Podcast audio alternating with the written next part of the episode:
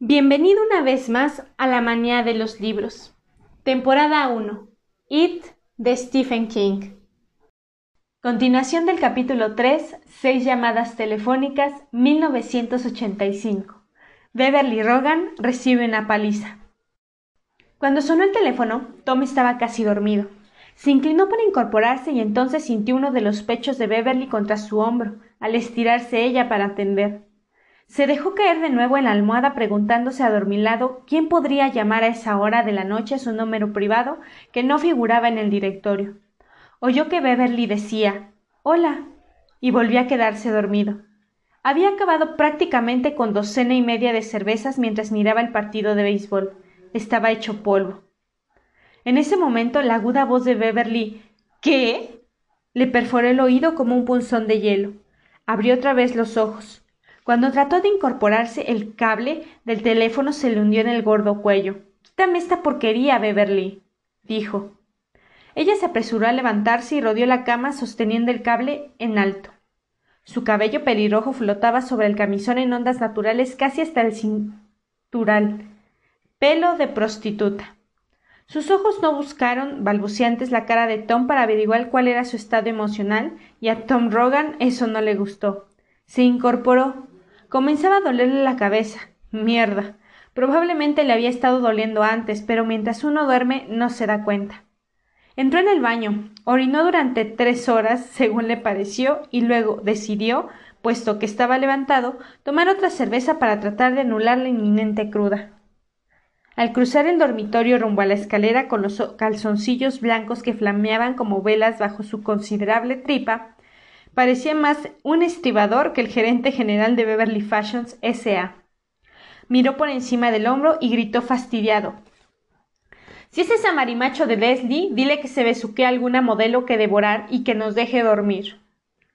Beverly levantó la vista, sacudió la cabeza para indicar que no se trataba de Leslie, y volvió a mirar el teléfono. Tom sintió que los músculos del cuello se le tensaban. Era como si ella no quisiera tener nada que ver. La señora, la muy puta de la señora. La cosa empezaba a pintar mal. Probablemente Beverly necesitaba una clase de repaso sobre quién mandaba ahí. A veces le hacía falta. Era lenta en aprender. Bajó las escaleras y caminó por el pasillo hasta la cocina. Abrió el refrigerador. Su mano no encontró nada más alcohólico que un envase de plástico azul con un sobrante de fideos a la Romanov. Toda la cerveza había desaparecido, incluyendo la que guardaba bien atrás, como el billete de veinte dólares que guardaba plegado tras su licencia de conducir para casos de emergencia. El partido había durado horas y todo para nada. Los White Sox habían perdido, y ese año no eran más que un puñado de traseros fofos. Su mirada se desvió hacia las botellas de bebida fuerte, tras el vidrio del estante superior del bar, y por un momento se imaginó sirviéndose una buena medida de whisky pero volvió hacia la escalera decidido a no darle más problemas a su cabeza. Echó un vistazo al antiguo reloj de péndulo, al pie de la escalera, y vio que ya pasaba de la medianoche. Eso no le mejoró el humor, que en el mejor de los casos nunca era muy bueno. Subió la escalera con lentitud consciente, demasiado consciente, del modo en que estaba funcionando su corazón. Kabum, kadud, kabum, kadud, kabum, kadud. Lo ponía nervioso que el corazón le latiera en los oídos y en las muñecas, no solo en el pecho. A veces, cuando sucedía eso, lo imaginaba no como un órgano que se contraía y se expandía, sino como un gran dial en el costado izquierdo de su pecho, con la aguja peligrosamente inclinada hacia la zona roja. Eso no le gustó. No le hacía falta esa clase de mierda. Lo que le hacía falta era dormir bien toda la noche pero la estúpida con quien se había casado aún estaba hablando por teléfono. Comprendo, Mike. Sí, yo sí, lo sé, pero. Una pausa. ¿Bill Denbrough? exclamó ella y el punzón de hielo volvió a clavársele en el oído de Tom. Aguardó ante la puerta del dormitorio hasta recuperar el aliento. Su corazón volvía a latir. Cadut, cadut, cadut. El tonar había pasado. Imaginó brevemente que la aguja se apartaba del rojo y descartó la imagen a fuerza de voluntad. Era un hombre, por el amor de Dios, y muy hombre, no una caldera con el termostato en mal estado. Estaba en forma, era de hierro, y si ella necesitaba aprenderlo otra vez, se lo enseñaría. Iba a entrar, pero lo pensó mejor y permaneció donde estaba escuchándola. No le importaba con quién estaba hablando ni qué decía, solo escuchaba los tonos ascendentes y descendentes de su voz, y lo que sentía era aquella vieja y sorda rabia familiar. Había conocido a Beverly en un bar para solteros en Chicago cuatro años antes. La conversación se entabló con facilidad porque ambos trabajaban en el edificio de Standard Brands y conocían a varias personas en común. Tom trabajaba para King and Landry Relaciones Públicas en el piso 42. Beverly Marsh, su nombre de soltera, era asistente de diseños en Delia Fashions en el 12. Delia, quien más tarde disfrutaría de un modesto renombre en el Medio Oeste, se ocupaba de la gente joven. Sus faldas, sus blusas, chales y pantalones sueltos se vendían principalmente en esos locales que Delia Caslam denominaba tienda para jóvenes y Tom vanguardistas. Casi de inmediato, Tom Rogan detectó dos cosas en Beverly Marsh. Era muy deseable y muy vulnerable. En menos de un mes había una tercera, que era inteligente, muy inteligente. En sus diseños de blusas y faldas de deportes vi una máquina de hacer dinero de posibilidades casi aterrorizantes. Pero no para los negocios vanguardistas, pensó, aunque no lo dijo, al menos por entonces. Basta de mala iluminación, de precios bajos, de exhibiciones de mierda en las trastiendas, entre las porquerías para doparse y las camisetas de grupos de rock. Esa mierda es para los principiantes. Se enteró de muchas cosas con respecto a ella, aun antes de que Beverly supiera que le interesaba de verdad. Así era como él la deseaba. Se había pasado toda la vida buscando una mujer como Beverly Marsh, y avanzó con la celeridad de un león que se lanza contra un antílope. No era que su vulnerabilidad estuviera a la vista. Al mirar, uno veía una mujer bonita y delgada, pero bien provista. Tal vez no tenía muy buenas caderas, pero sí un trasero estupendo, y las mejores tetas que Tom había visto en su vida. A Tom le gustaban las tetas, siempre le habían gustado, y las mujeres altas casi siempre lo desilusionaban en ese punto. Se ponían blusas finas y los pezones enloquecían a cualquiera, pero cuando uno le sacaba esas blusas finas descubría que, aparte de pezones, no había nada más. Las tetas en sí parecían perillas de cajón de escritorio. Basta con lo que entra en la mano, lo demás es un desperdicio decía su compañero de habitación en la universidad. Por lo que a Tom concernía, ese hombre tenía la cabeza tan llena de mierda que resumaba al gritar.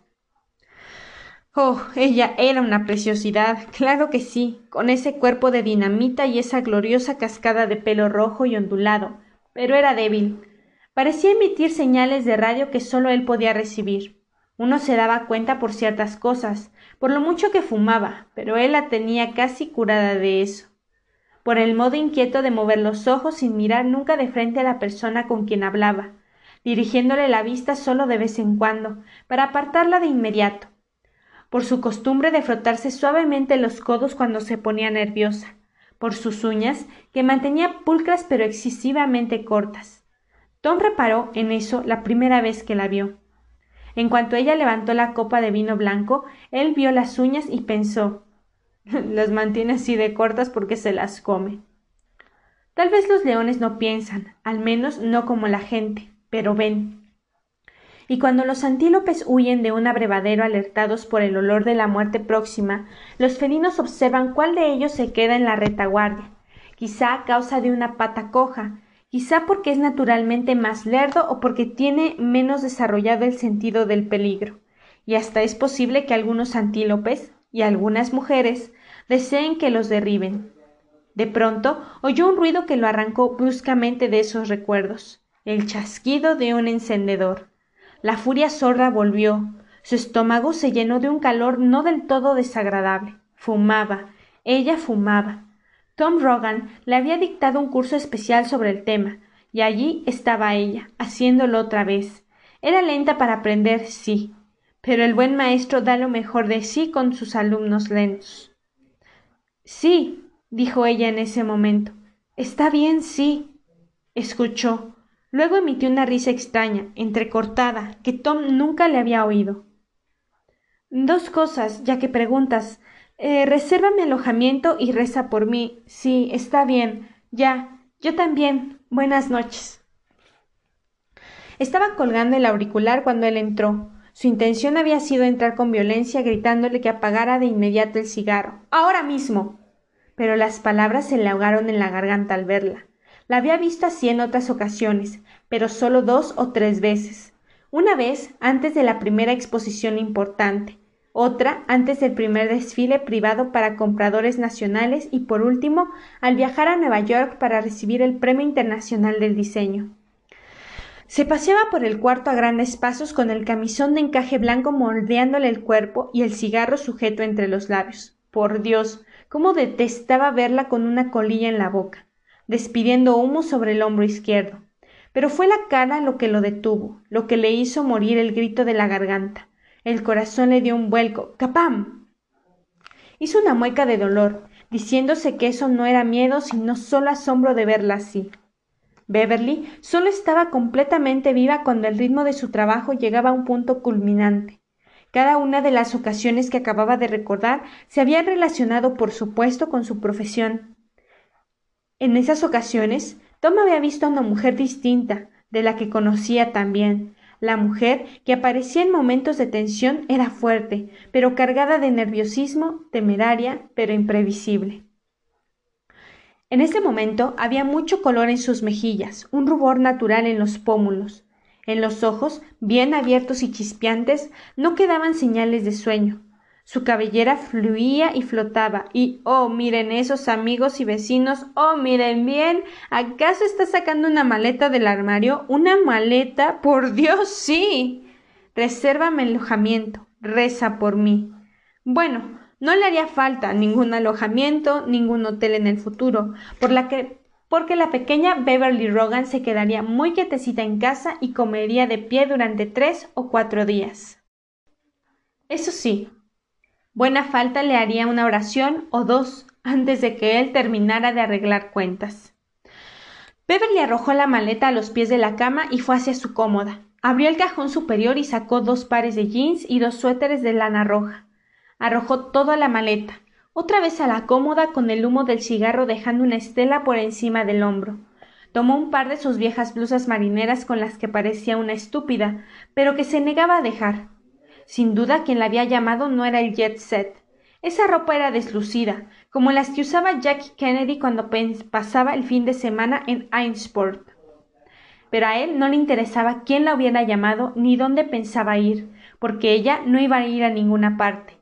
No era eso lo que le taladraba la cabeza, torpe y dolorida por el exceso de cerveza y le faltaba de sueño.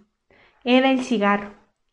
Se suponía que ella se había deshecho de todos los paquetes, pero en ese momento exhibía la prueba de que no era así. Y como aún no había visto a Tom de pie en el umbral de la puerta, él se permitió el placer de recordar las dos noches en que se había asegurado por completo el dominio de esa mujer. No quiero verte fumar nunca más, le había dicho cuando volvían a casa de una fiesta en Lake Forest. Había sido en octubre, en otoño. En las fiestas y en la oficina no tengo más remedio que aguantarme esa mierda, pero cuando estoy contigo no tengo por qué tragármela. ¿Sabes qué sensación me da? Te lo voy a decir. Es como tener que comerse los mocos de otro. Esperaba que eso provocara alguna leve chispa de protesta, pero ella se había limitado a mirarlo, tímida, ansiosa de agradar. Su voz sonó grave, mansa, obediente. Está bien, Tom. Tira eso entonces. Ella lo hizo, Tom estuvo de buen humor durante el resto de la noche. Pocas semanas después, al salir de un cine, ella encendió un cigarro y le dio una calada mientras caminaban hacia el estacionamiento. Era una helada noche de noviembre. El viento castigaba cada centímetro de piel descubierta que lograba hallar. Tom recordó que había percibido el olor del lago como sucede a veces en las noches frías, un olor plano, como a pescado y vacío al mismo tiempo. La dejó fumar hasta le abrió la portezuela para que subiera al coche. Después se sentó al volante y dijo ¿Ve? Ella se quitó el cigarro de la boca y giró hacia él. Tom le descargó la mano abierta dura contra la mejilla con fuerza suficiente como para que le cosquillara la mano, con fuerza suficiente como para que a ella se le estrellara la cabeza contra el respaldo. Sus ojos se ensancharon de sorpresa y dolor y algo más. Se llevó la mano a la mejilla para palparse el calor el entumecimiento cosquillante y gritó ¡Ay, Tom! Él la miró con los ojos entornados, una sonrisa indiferente. dispuesto a ver qué pasaría, cómo reaccionaría ella. La verga se le estaba endureciendo en los pantalones, pero apenas se dio cuenta. Eso quedaba para después. De momento estaban en clase.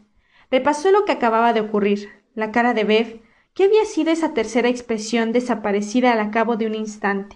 Primero la sorpresa, después el dolor, por último la apariencia de un recuerdo, de algún recuerdo. Había estado ahí solo por un momento.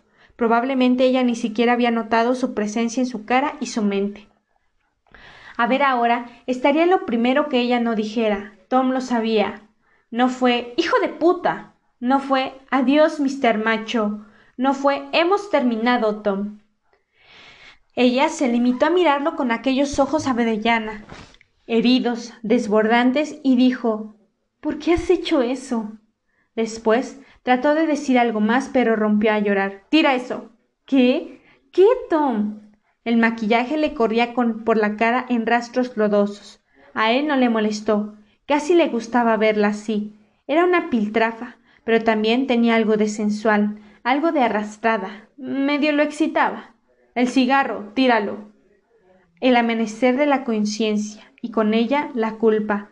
Lo olvidé. exclamó ella. Eso es todo. Tíralo, Bev, o te ganarás otra. Beverly bajó el cristal y arrojó el cigarro. Luego se volvió hacia él, pálida, asustada, pero también serena. No puedes. No deberías pegarme. Es una mala base para una. Una relación duradera. Estaba tratando de hallar el tono, una cadencia adulta para hablar, pero fracasaba. Él le había provocado una regresión. Estaba en ese coche con una niña, voluptuosa y sensual como un demonio, pero una niña. No poder y no deber son dos cosas distintas, chiquilla, dijo Tom, manteniendo la serenidad aunque por dentro se estremecía.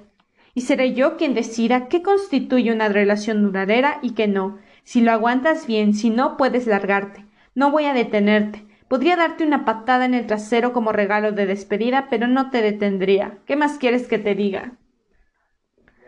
Tal vez ya hayas dicho bastante, susurró ella, y él volvió a pegarle más fuerte que la primera vez, porque ninguna mujer podía faltarle el respeto a Tom Rogan.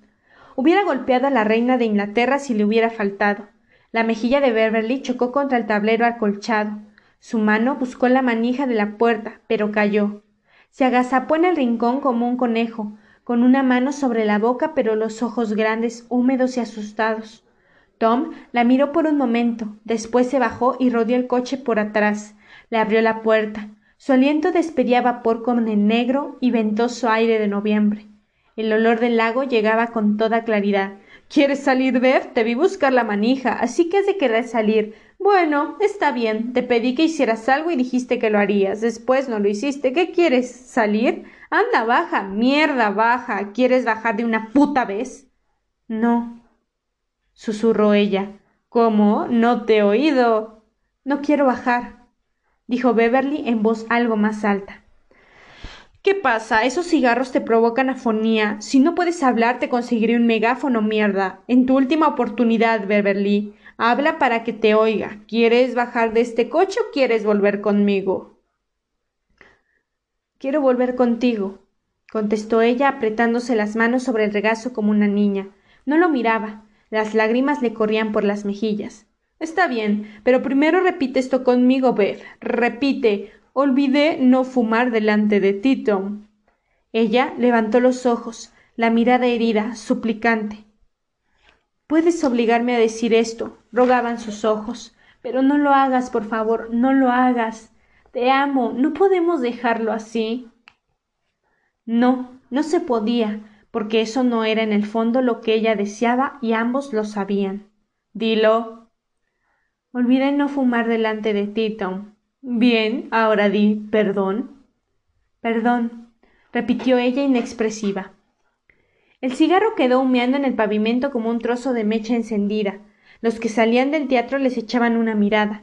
Un hombre de pie junto a la puerta abierta de un viejo vega, una mujer sentada dentro con las manos apretadas en el regazo, la cabeza gacha, las luces recortando la catarata suave de su pelo con un borde dorado. Tom aplastó el cigarro, lo convirtió en una mancha contra el pavimento. Ahora di, ¿No volveré a fumar sin tu permiso? No volveré. La voz de Beverly comenzó a atascarse. No. Dilo, Bev. No volveré a fumar sin tu permiso. Entonces, él cerró la puerta de un golpe y volvió al volante para dejarla a su apartamento del centro. Ninguno de los dos dijo palabra. La mitad de la relación había quedado establecida en el estacionamiento. La otra mitad se estableció cuarenta minutos después en la cama de Tom. Ella no quería hacer el amor, según dijo. Él vio una verdad diferente en sus ojos y en la humedad entre sus piernas. Cuando él le quitó la blusa, sus pezones estaban duros. Ella gimió al primer roce y lanzó una suave exclamación cuando él chupó, uno primero, el otro después, acariciándolos. Beverly le tomó la mano y se la llevó entre las piernas. Dijiste que no querías, le recordó Tom, y ella apartó la cara, pero no le soltó la mano. Por el contrario, el balanceo de sus caderas se aceleró. Él la volvió de espaldas en la cama. En vez de desgarrarle la ropa interior, se la quitó con cuidado casi puritano. Deslizarse en su interior fue como deslizarse en un aceite exquisito. Se movió con ella usándola, pero dejando también que ella lo usara. Beverly tuvo el primer orgasmo casi de inmediato con un grito, clavándole las uñas en la espalda. Después se mecieron juntos en golpes largos, lentos, y en algún momento a él le pareció que había otro orgasmo. Tom llegaba al borde y pensaba en el último partido de béisbol o en quién estaba tratando de quitarle la cuenta de Chesley en el trabajo para abstraerse. Por fin empezó a acelerar hasta que su ritmo se disolvió en un corcoveo excitado. Le miró la cara, los círculos de como los de un mapache, el corrido, y se sintió súbitamente disparado hacia el abismo, delirante. Ella sacudió las caderas hacia arriba más y más. En aquellos tiempos la cerveza no había puesto panza entre ellos y los vientres aplaudieron en ritmo cada vez más veloz. Cerca del final ella gritó y le mordió el hombro. ¿Cuántas veces te viniste? le preguntó él después de que ambos se dieron un regaderazo. Beverly apartó la cara. Cuando habló, lo hizo una voz casi inaudible. Se supone que no debes preguntar eso. Ah, no. ¿Quién te lo dijo? Le tomó la cara con una mano, con el pulgar hundido en la mejilla y los otros dedos en la otra, la palma abarcando el mentol. Confiésate con Tom, dijo. ¿Me oyes, Bev? Cuéntale a papá. Tres, reconoció ella. Bien, dijo él. Puedes fumar un cigarro. Beverly lo miró con desconfianza, desparramado el pelo rojo sobre las almohadas cubiertas solo con las pantaletas. Con solo verla así, el motor volvía a funcionar. Hizo una señal de asentimiento. Anda, insistió. Está bien. Tres meses después se casaron en el juzgado. Asistieron dos amigos de Tom. Por parte de Beverly, la única amiga presente fue Kate McCall, a quien Tom llamaba a esa zorra feminista. Todos esos recuerdos pasaron por la mente de Tom en pocos segundos, como un fragmento cinematográfico acelerado, mientras la observaba desde el marco de la puerta. Ella había abierto el cajón del fondo, al que a veces llamaba cajón de fin de semana, y estaba arrojando prendas interiores dentro de la maleta. No eran las cosas que a él le gustaban, esos satenes deslizantes, esas sedas suaves. Eran prendas de algodón, cosas de chiquilla casi todas desteñidas y con nudos de resorte reventado en la cintura un camisón de algodón que parecía salido de la familia Ingalls.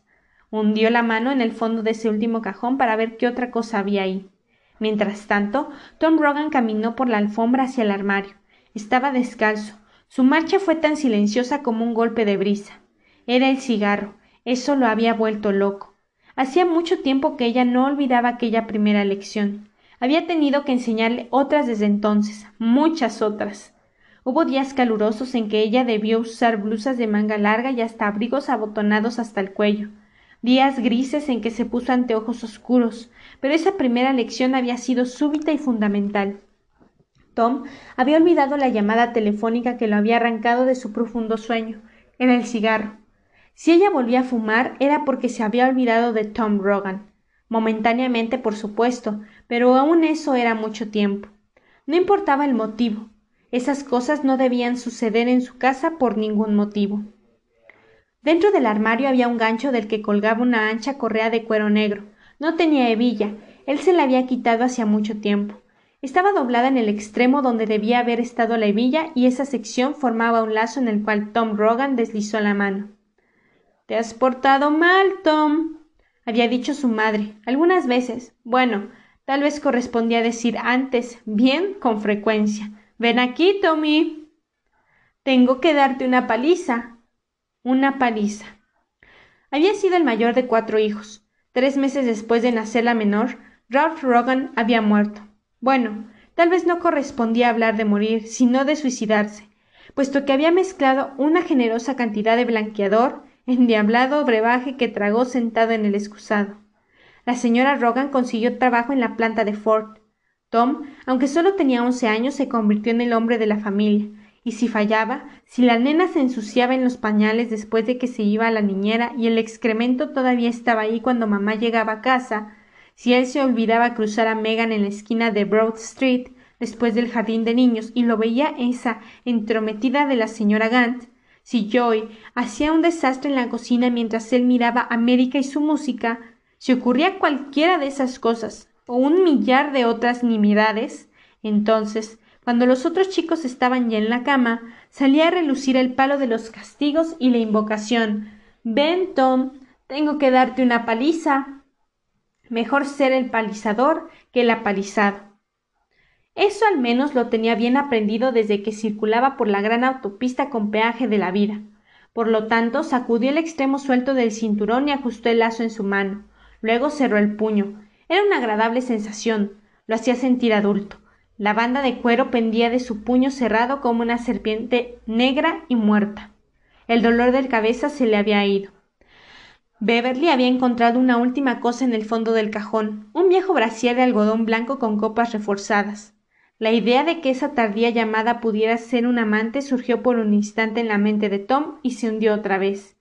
Era ridículo. Una mujer que va al encuentro de su amante no reúne blusas viejas y ropa interior de algodón raído. Además, ella no era capaz. Beverly, dijo suavemente. Ella giró, sobresaltada, con los ojos bien abiertos y la cabellera suelta. El cinturón vaciló. Tom la miró, sintiendo otra vez intranquilidad. Sí, se veía como cuando estaban por hacer las grandes exposiciones, pero en esas ocasiones él no se entrometía comprendiendo que, por estar llena de miedo y agresividad competitiva, era como si su cabeza estuviera inflada con gas combustible. Bastaría una chispa para que estallara. Esas exposiciones no habían sido para ella la oportunidad de separarse de Delia Fashions para hacer carrera, y hasta fortuna por cuenta propia. Eso no habría importado, pero si eso hubiera sido todo, ella no habría tenido ese talento atroz. Para ella, esas exhibiciones habían sido una especie de superexamen en el cual debía medirse con fieros maestros. Lo que ella veía en esas ocasiones era cierta bestia en sin rostro. No tenía rostro, pero sin nombre, autoridad. Y todo ese nerviosismo de ojos dilatados estaba ahora en su cara, pero no solo ahí, sino también alrededor de ella, como una aura casi visible, una carga de alta tensión que la tornaba súbitamente más tentadora y más peligrosa que en muchos años. Tom sintió miedo porque ella estaba ahí, toda ahí. Era ella esencial, separada de la ella que Tom Rogan quería, la ella que él había hecho. Beverly parecía sorprendida y asustada, también se veía excitada, casi hasta la locura. Le relucían las mejillas de color, pero tenía parches blancos bajo los párpados inferiores su frente relumbrada con una gran resonancia cremosa. Y el cigarro seguía sobresaliendo de su boca, ahora inclinado hacia arriba. ¡El cigarro! Con solo verlo, la furia sorda se abatió otra vez sobre él en una ola verde. Vagamente en el fondo de su mente recordó que una noche en la oscuridad ella le había dicho algo con voz opaca e inquieta. Hm, algún día me matarás, Tom, ¿no sabes? Algún día se te irá la mano y ese será el final. Perderás la cabeza. Él había contestado Todas las cosas a mi modo, Beb, y ese día no llegará. Antes de que la ira lo borrara todo, se preguntó si había llegado al fin al cabo ese día. El cigarro no importaba en las llamadas, la maleta, su aspecto extraño. Primero arreglarían lo del cigarro, después se acostaría con ella y después discutirían el resto. Por entonces, tal vez ni siquiera tuviera importancia. Tom, dijo ella, Tom, tengo que. que. estás fumando. Su voz parecía venir desde lejos como de una radio. Parece que lo has olvidado, nena. ¿Dónde los tenías escondidos? Mira, lo apago, dijo ella y fue a la puerta del baño. Arrojó el cigarro al excusado. Aún desde ahí, Tom vio las marcas de sus dientes en el filtro. Volvió. Era un viejo amigo, Tom. Un viejísimo amigo. Tengo que. que callarte. Eso es lo que tienes que hacer. Le gritó él. Te callas. Pero el miedo que deseaba ver, miedo de él, no estaba en su cara. Había miedo, pero era algo brotado del teléfono, y el miedo no tenía por qué llegar a Beverly desde ese lado. Era casi como si no hubiera el cinturón, como si no lo viera él. Tom sintió un goteo de ansiedad. ¿Estaba ahí él? La pregunta era estúpida, pero ¿estaba? Esa cuestión era tan terrible y elemental que por un momento se sintió en peligro de desligarse por completo de su propia raíz hasta quedar flotando como una semilla de cardo en la brisa fuerte. Pero se dominó. Estaba ahí, claro, y basta de palabrería psicológica para esa noche, carajo. Estaba ahí. Era Tom Rogan. Tom Rogan, por Dios. Y si ese coño barato no se ponía en línea en los siguientes treinta segundos, quedaría como sacada de entre las ruedas de un tren. Tengo que darte una paliza, lo siento, nena. Había visto antes esa mezcla de miedo y agresividad, sí. En ese momento, por primera vez, saltó hacia él como un rayo. Deja eso, dijo ella. Tengo que ir al aeropuerto cuanto antes. ¿Estás aquí, Tom? ¿Estás? Tom apartó ese pensamiento. La banda de cuero que en otros tiempos había sido un cinturón se balanceó lentamente delante de él como un péndulo. Sus ojos vacilaron, pero de inmediato se prendieron a la cara de Beverly. Ay, escúchame, Tom. Hay problemas en la ciudad donde nací, problemas muy graves. En aquellos tiempos tuve un amigo. Supongo que pudimos haber sido novios, pero todavía no teníamos edad para eso. Él tenía solo once años y era muy tartamudo. Ahora es novelista. Hasta creo que leíste uno de sus libros. Em, Los rápidos negros. Le estudiaba la cara, pero él no le dio pista. Solo ese péndulo del cinturón que iba y venía, iba y venía, permanecía de pie, con la cabeza gacha y las gruesas piernas apartadas. Entonces ella se mesó el pelo, inquieta, distraída, como si tuviera cosas muy importantes en que pensar y no hubiera visto el cinturón. Aquella pregunta horrible, acosadora, volvió a resurgir en la mente de Tom. ¿Estás aquí? ¿Seguro? Ese libro estuvo por aquí durante semanas y no lo relacioné. Tal vez debía hacerlo, pero todos somos mayores y hacía muchísimo tiempo que ni siquiera me acordaba de ver. El caso es que Bill tenía un hermano, se llamaba George. A Georgie lo mataron antes de que yo conociera a Bill. Lo asesinaron y al verano siguiente. Pero Tom había escuchado ya demasiadas locuras desde dentro y desde fuera. Avanzó rápidamente, levantando el brazo derecho por sobre el hombro como si estuviera por arrajar una jabalina. El cinturón sisió en el aire. Beverly trató de apartarse, pero se golpeó el hombro derecho contra la puerta del baño y se oyó un carnoso wap al encontrar el cuero su brazo izquierdo y dejar una magulladura roja. Tengo que darte una paliza, repitió Tom. Su voz era cuerda, hasta penada, pero él mostraba los dientes en una sonrisa blanca y helada. Quería ver esa expresión en sus ojos, esa expresión de miedo, terror y vergüenza, la que decía Sí, tienes razón, me lo merecía. Esa expresión que decía Sí, estás ahí, siento tu presencia. Entonces volvería el amor y eso estaba bien. Era bueno, porque él la amaba, de veras. Hasta podían conversar si ella quería sobre quién había llamado y de qué se trataba todo eso. Por eso sería después. De momento estaba en clase. El viejo uno dos, primero la paliza y después el sexo. Lo siento, nena. Tom, no hagas eh. Él lanzó el cinturón hacia el costado y vio que le lamía las caderas. Se produjo un satisfactorio chasquido al terminar en la nalga y, por Dios, ella lo estaba sujetando. Estaba sujetando el cinturón. Por un momento, Tom Rogan quedó tan atónito por ese inesperado acto de insubordinación que estuvo a punto de perder el cinturón. Lo habría perdido de no ser por el lazo que lo aseguraba en su puño. Se lo arrancó de un tirón. Nunca más trates de quitarme nada, dijo ronco. ¿Me oyes? Si tratas de hacerlo otra vez te pasarás un mes meneando jugo de moras. Basta, Tom, dijo Beverly. En tono lo enfureció. Parecía un maestro hablando en un chiquillo caprichoso en el recreo. Tengo que irme, no es broma. Ha muerto gente, y hace tiempo prometí. Tom oyó muy poco de todo eso. Lanzó un aullido y se arrojó hacia ella con la cabeza gacha, lanzando el cinturón a ciegas. La golpeó una y otra vez apartándola de la puerta, haciendo que retrocediera a lo largo de la pared. Más tarde, por la mañana, no podría levantar el brazo porque los ojos antes de tragarse tres tabletas de coideína. Pero por el momento solo sabía que ella lo estaba desafiando. No solo había estado fumando, además había tratado de quitarle el cinturón. Oh, amigos y vecinos, ella se lo había buscado. Atestiguaría ante Dios que ella se lo había buscado y estaba por conseguirlo. La llevó a lo largo de la pared disparando el cinturón en una lluvia de golpes. Ella mantenía las manos en alto para protegerse la cara, pero el resto de su persona era un blanco fácil.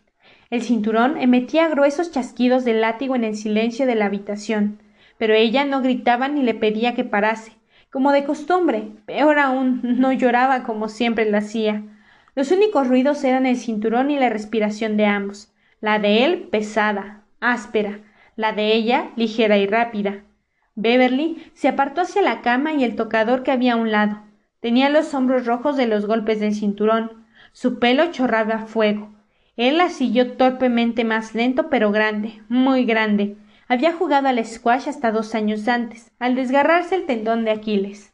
Desde entonces estaba un poco pasado de peso. Muy pasado habría sido una expresión más correcta.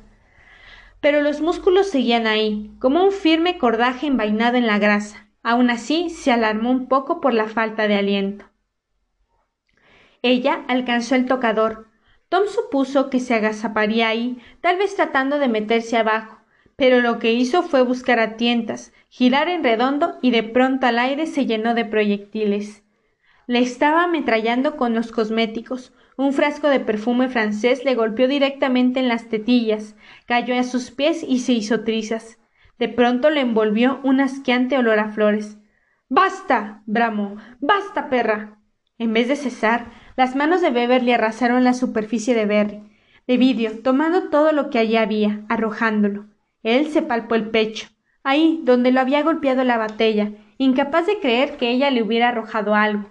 La tapa de vidrio se le había hecho un corte, apenas un arañazo triangular, pero cierta dama pelirroja presenciaría la salida del sol desde un hospital. Oh, sí, por cierto, una dama que. Un bote de crema lo golpeó sobre la ceja derecha con súbita fuerza. Oyó un choque sordo que parecía provenir del interior de su cabeza. Una luz blanca estalló en el campo visual de ese ojo. Retrocedió un paso boquiabierto. Entonces fue un poco de nivea lo que se estrelló contra su panza con un leve ruido a palmetazo. Y ella estaba. Era imposible. Sí, le estaba gritando. Me voy al aeropuerto, hijo de puta. ¿Me oyes? Tengo algo que hacer y me voy. Te conviene quitarte del medio porque me voy. La sangre corrió hasta el ojo derecho de Tom, dulzona, caliente. Se enjugó con los nudillos. Permaneció ahí por un momento, mirándola como si la viera por primera vez. En cierto sentido era la primera vez que la veía. Los pechos le subían y bajaban con rapidez. Su rostro echaba fuego, todo rubor y palidez. Tenía los dientes descubiertos en una mueca feroz. Sin embargo, ya había vaciado la superficie del tocador. Su depósito de municiones estaba vacío. Él seguía viéndole el miedo en los ojos, pero no era miedo a él. Guarda esa ropa, dijo intentando no jadear. Eso no quedaría bien, sonaría a debilidad. Después guardas la maleta y te metes en la cama. Y si haces todo eso, es posible que no te castigue demasiado. Es posible que puedas salir de la casa en dos días, no en dos semanas. Escúchame, Tom. Hablaba con lentitud. Su mirada era muy clara. Si vuelves a acercarte, te mataré. ¿Lo entiendes, bolsa de tipas? Te mataré. Y de pronto, tal vez por el odio de su cara, por el desprecio, tal vez porque lo había llamado bolsa de tripas, o tal vez por el modo rebelde que se subían y bajaban sus pechos. El miedo lo sofocó. No era un capullo ni una flor, sino todo un maldito jardín. El miedo, el miedo horrible de no estar ahí. Tom Rogan se precipitó contra su mujer, esta vez sin aullar. Llegó silencioso como un torpedo, Probablemente su intención ya no era solo golpearla y someterla, sino hacerle lo que ella tan descaradamente había prometido hacerle a él. Pensó que ella huiría hacia el baño o hacia la escalera, pero se mantuvo firme. Su cadera golpeó contra la pared cuando echó todo su peso contra el tocador, empujándolo hacia arriba, hacia él. Sus palmas sudadas hicieron que se le resbalaran las manos y se rompió dos uñas. Por un momento la mesa se tambaleó inclinada, hasta que ella volvió a impulsarse hacia adelante. El tocador bailó sobre una sola pata, mientras el espejo reflejaba la luz, arrojando un breve acuario contra el cielo raso. Por fin se inclinó hacia afuera, su borde se clavó en los muslos de Tom, derribándolo.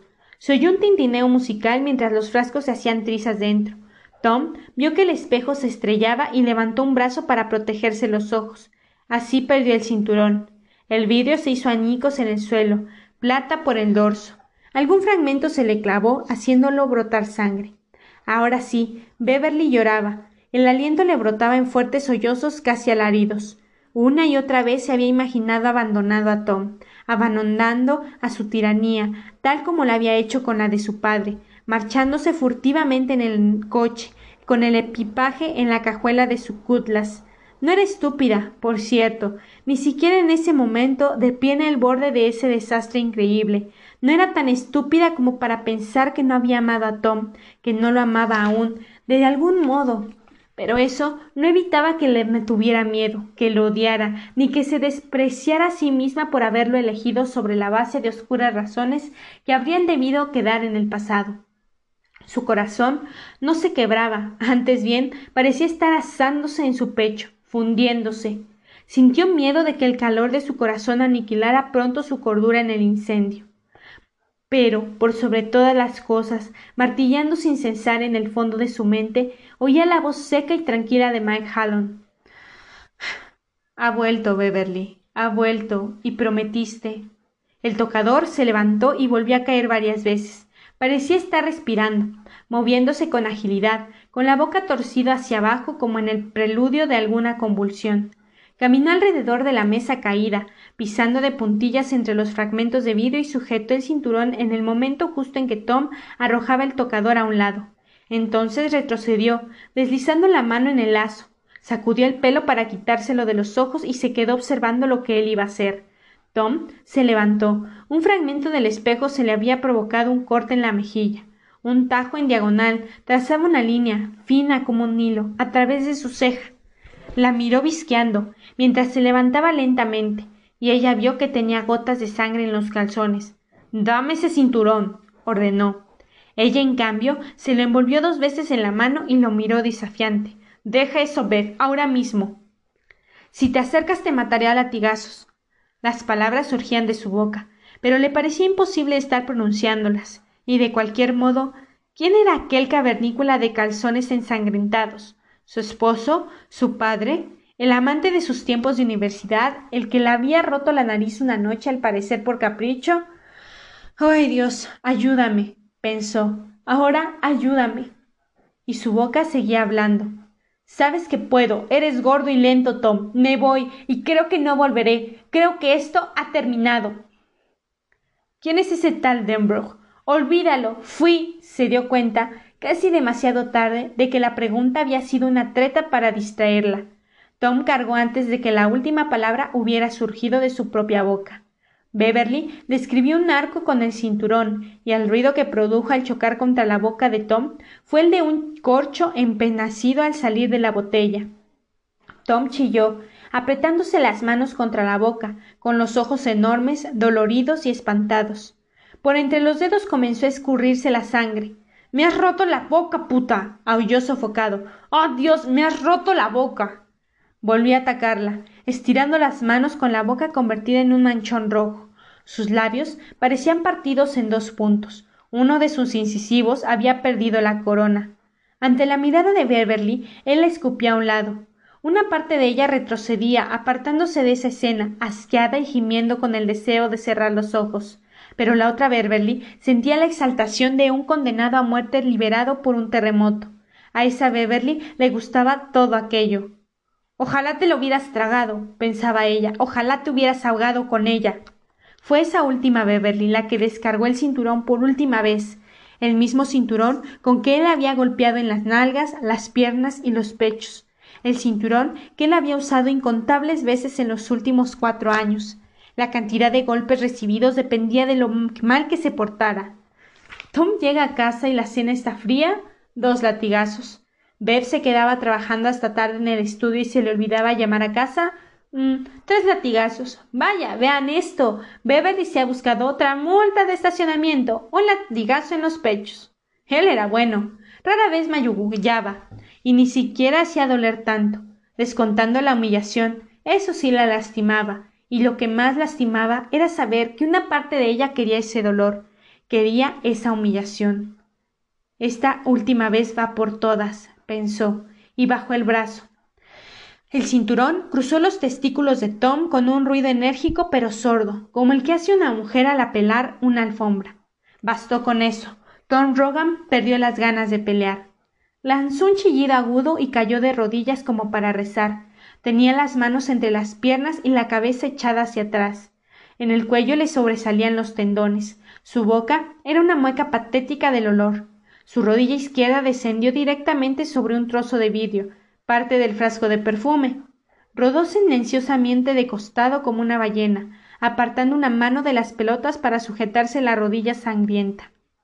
La sangre, pensó ella. Por Dios, está sangrando por todas partes. Sobrevivirá, replicó fríamente esa nueva Beverly, la que parecía haber surgido con la llamada telefónica de Mike Hallon. Los tipos como él siempre sobrevivan, pero sal volando de aquí antes de que él decida seguir con el baile, o antes de que resuelva ir al sótano a buscar su Winchester. Retrocedió sintiendo una punzada de dolor en el pie. Había pisado un trozo de espejo. Se agachó para tomar la maleta sin quitar los ojos de Tom. Retrocedió hasta la puerta y salió al pasillo. Tenía la maleta delante de ella, con las dos manos, y le golpeaba las piernas al caminar. Su pie herido iba dejando huellas sangrientas. Cuando llegó a la escalera, giró y bajó deprisa sin permitirse pensar. Sospechaba que, de cualquier modo, ya no le quedaban pensamientos coherentes, al menos de momento. Sintió un leve roce contra la pierna y gritó. Vio que era el extremo del cinturón, aún envuelto en su mano. Bajo aquella luz opaca se parecía una serpiente muerta. Lo arrojó por encima del barandal con una mueca de asco y lo vio aterrizar en la alfombra del vestíbulo. Al pie de la escalera tomó la orilla de su camisón de encaje blanco y se lo quitó por la cabeza. Estaba manchado de sangre y no quería tenerlo puesto un segundo más. Lo dejó caer a un lado. Desnuda, se agachó hacia la maleta. Sus pezones estaban fríos y duros como bárbaras. Beverly, sube inmediatamente. Lanzó una exclamación y dio un respingo pero volvió a inclinarse hacia la maleta. Si él estaba lo bastante fuerte como para gritar así, ella tenía menos tiempo del que pensaba. Abrió la maleta y sacó una blusa, pantaletas y unos jeans viejos. Se los puso precipitadamente, de pie junto a la puerta, sin apartar la vista de la escalera. Pero Tom no apareció allá arriba. Aulló su nombre dos veces más. En cada ocasión el sonido la hizo retroceder, con los ojos acosados y los labios descubriendo los dientes en una mueca de angustia. Se abotonó la blusa a toda velocidad. Le faltaban los dos botones de arriba. Resultaba irónico que cosiera tan poco para ella misma. Probablemente parecía una prostituta buscando el último cliente de la noche. Pero no había remedio. Te voy a maltar, maldita puta, maldita zorra. Cerró de un golpe la maleta y le echó el cerrojo. El brazo de una camisa quedó fuera, como una lengua. Echó un vistazo en derredor apresuradamente, intuyendo que jamás volvería a ver esa casa. Sintió alivio ante la idea, así pues abrió la puerta y salió. Estaba a tres manzanas de distancia, caminando sin rumbo, cuando se dio cuenta de que todavía estaba descalza. El pie que se había cortado, el izquierdo, le palpitaba sordamente.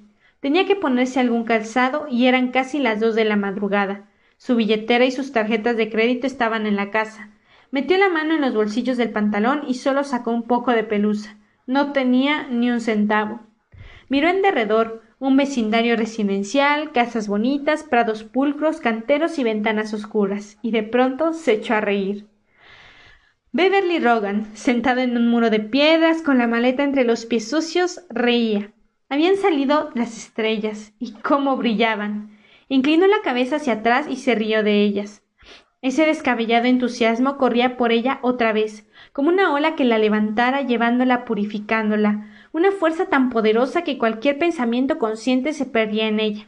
Solo el pensamiento de la sangre y su voz única, poderosa, le hablaban con algún inarticulado sistema de deseo, aunque no sabía ni le importaba saber qué deseaba. Deseo, pensó, y dentro de ella aquella marea de entusiasmo pareció cobrar velocidad precipitándose hacia alguna rompiente inevitable. Se rió de las estrellas, asustada pero libre. El terror era agudo como el dolor y dulce de una manzana madura. Cuando se encendió una luz era en un dormitorio del piso superior de la casa a la que pertenecía ese muro de piedra, levantó la maleta y huyó hacia la noche, siempre riendo. Llamada 6. Bill Denbrough pide un descanso. ¿Que te vas? repitió Audra. Lo miró desconcertada con un poco de miedo. Después levantó los pies descalzos y los escondió bajo el cuerpo. El suelo estaba frío. Pensándolo bien, toda la cabaña estaba fría. El sur de Inglaterra había tenido una primavera excepcionalmente húmeda.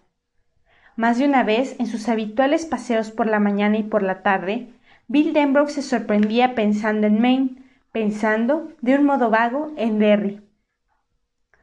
Se suponía que la cabaña tenía calefacción central, así lo decía el anuncio, y había, por cierto, una caldera en el diminuto sótano, escondida, en lo que en otros tiempos había sido una carbonera. Pero él y Audra tenían descubierto, apenas iniciada la filmación, que los británicos no tenían de la calefacción central la misma idea que los estadounidenses. Al parecer, para los británicos había calefacción central siempre que uno no orinara en un carambano de hielo al levantarse. En ese momento era de mañana, apenas cuarto para las ocho. Bill había colgado el teléfono cinco minutos antes. No puedes irte así, Bill, lo sabes muy bien. Es preciso, dijo él. Al otro lado de la habitación había un bar. Se acercó para tomar una botella de Glenfiddich del último estante y se sirvió una copa. Parte de la bebida cayó fuera del vaso. Mierda, murmuró. ¿De quién era la llamada? ¿Qué te asusta, Bill? No estoy asustado. Ah, no. ¿Siempre te tiemblan así las manos? ¿Siempre tomas una copa antes de desayunar? Bill Volvió a su silla con la bata revoloteándole contra los tobillos y se sentó. Trató de sonreír, pero fue un esfuerzo triste al que renunció. En la televisión, el locutor de la BBC desenvolvía su paquete de malas noticias matinales antes de pasar a los resultados del fútbol. Al llegar a la pequeña aldea suburbana de Fleet, un mes antes de iniciarse la filmación, ambos se habían maravillado de la calidad técnica de la televisión británica, con un buen aparato, uno tenía la sensación de que podía meterse en la escena. Tiene más líneas o algo así, dijo Bill. No sé por qué, pero es una maravilla, había replicado Audra. Eso fue antes de descubrir que gran parte de los programas eran estadounidenses, como el de Dallas o interminables espectáculos deportivos que iban de lo tradicional y aburrido, campeonatos de dardos en los que todos los participantes parecían luchadores hipertensos, a lo simplemente aburrido. El fútbol británico era malo, el cricket aún peor.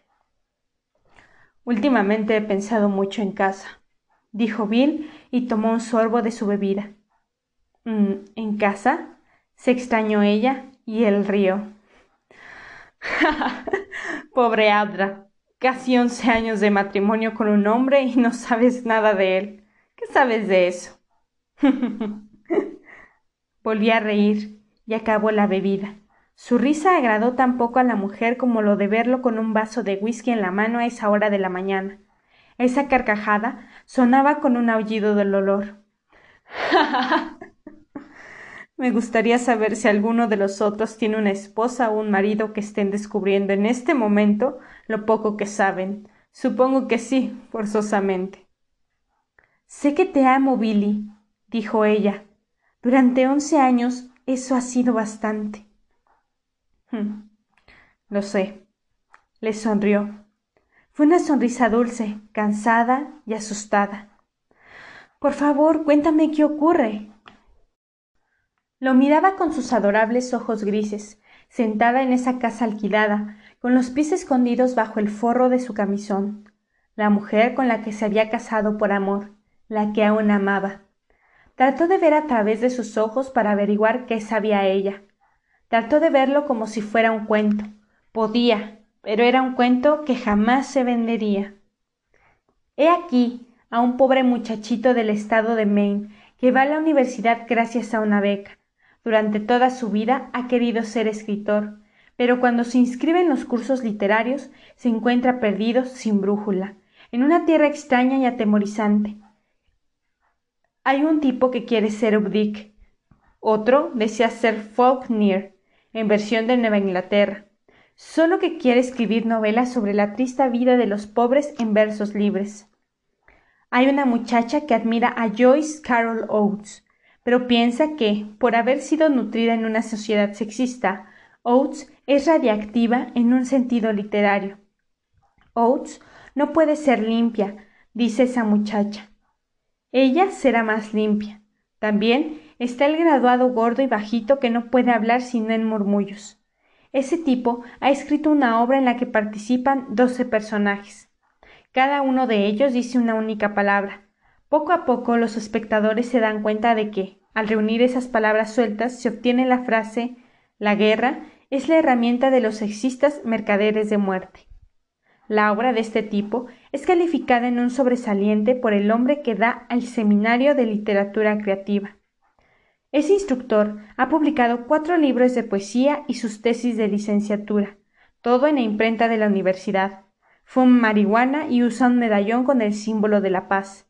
La obra del gordo murmurador es representada por un grupo teatral guerrillero durante la huelga contra la guerra que clausura el recinto universitario en mayo de 1970. El instructor representa a uno de los personajes. Mientras tanto, Bill Denbrough ha escrito un cuento de misterio del tipo Cuarto Cerrado, tres de ciencia ficción y varios de terror, que están en deuda con Edgar Allan Poe, H.P. Lovecraft y Richard Matheson.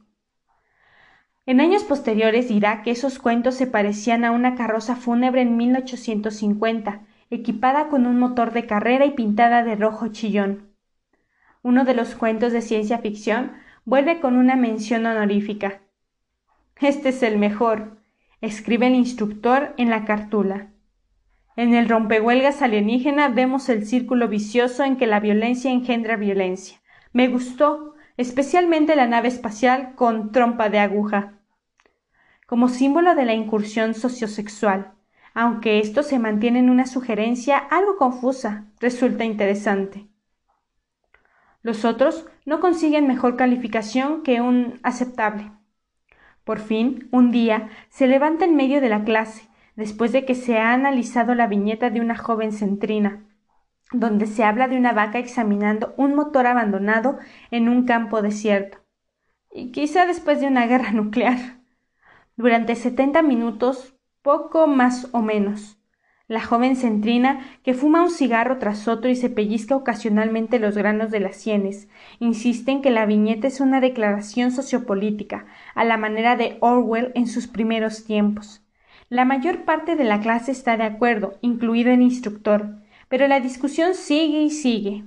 Cuando Bill se pone en pie, toda la clase lo mira. Es alto y tiene cierta presencia. Hablando con cuidado sin tartamudear, hace más de cinco años que no tartamudea, dice No comprendo esto en absoluto. No comprendo nada de todo esto. Es forzoso que un cuento deba ser socio algo. Política y cultura, historia, no son ingredientes naturales de cualquier relato si está bien contado. Es decir, mira en derredor, ve ojos hostiles y comprende que lo consideran una especie de ataque. Tal vez lo sea. Están pensando que quizá tenga a un sexista mercader de la muerte entre ellos. Es decir, ustedes no pueden permitir que un cuento sea simplemente un cuento. Nadie responde. El silencio sale como el hilo de una rueca. Bill sigue ahí, de pie, pasando la vista de un par de ojos indiferentes al otro. La muchacha centrina lanza bocanadas de humo y apaga los cigarros en un cenicero que ha traído en su mochila. Por fin, el instructor dice suavemente, como si hablara con un niño en medio de un berrinche inexplicable. ¿Te parece que William Faulkner no hacía otra cosa que contar cuentos? ¿Te parece que a Shakespeare solo le interesaba hacer dinero? Vamos, Bill, dinos qué opinas. Después de una larga pausa en la que estudia la pregunta, Bill contesta. Opino que eso es bastante cerca de la verdad. Creo, dice el instructor jugando con su bolígrafo y sonriendo a Bill con los ojos entrecerrados, que aún tienes mucho que aprender. El aplauso se inicia en algún punto de la parte trasera del salón. Bill se va, pero vuelve la semana siguiente decidido a no cejar.